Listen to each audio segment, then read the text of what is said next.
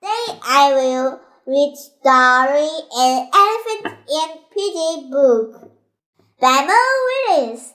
There is, is a bird on your head. Piggie!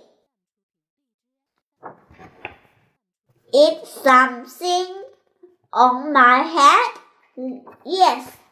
There is a bird on your head. There is a bird on my head. Good. Is there bird on my head now? No. Now there are two birds on your head. Which are two birds on my head? They are love. They they are in love. The birds on my head are in love. They in love birds. The birds how do you know there they are lovebirds? They are make make makes a net. Two birds are make making a net on my head. Who would would two birds make a nest on my head? I am afraid to ask. Do I have an egg on my head? One, two, three.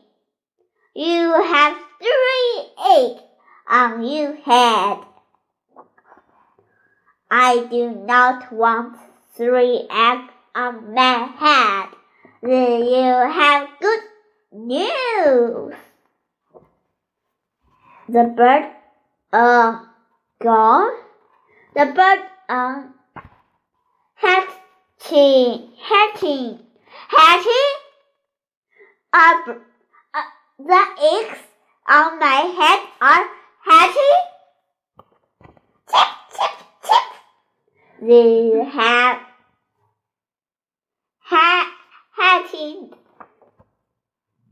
Now I have three baby chicks on my head, and two birds and a nest. I do not want three birds,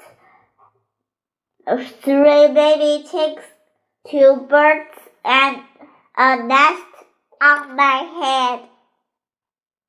Where do you want them?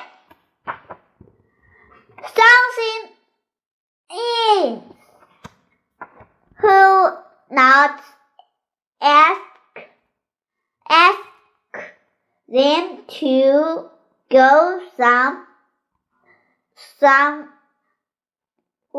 hair ears.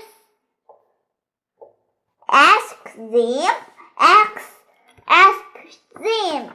Okay i will try ask asking hello me bird will you please go some some some hair in no prim it's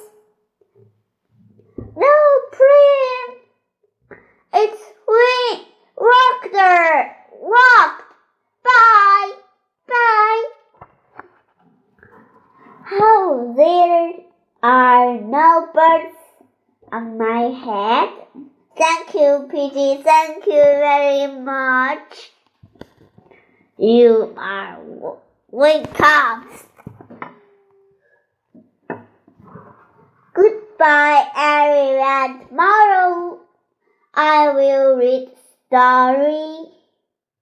I will soup my friend. Bye.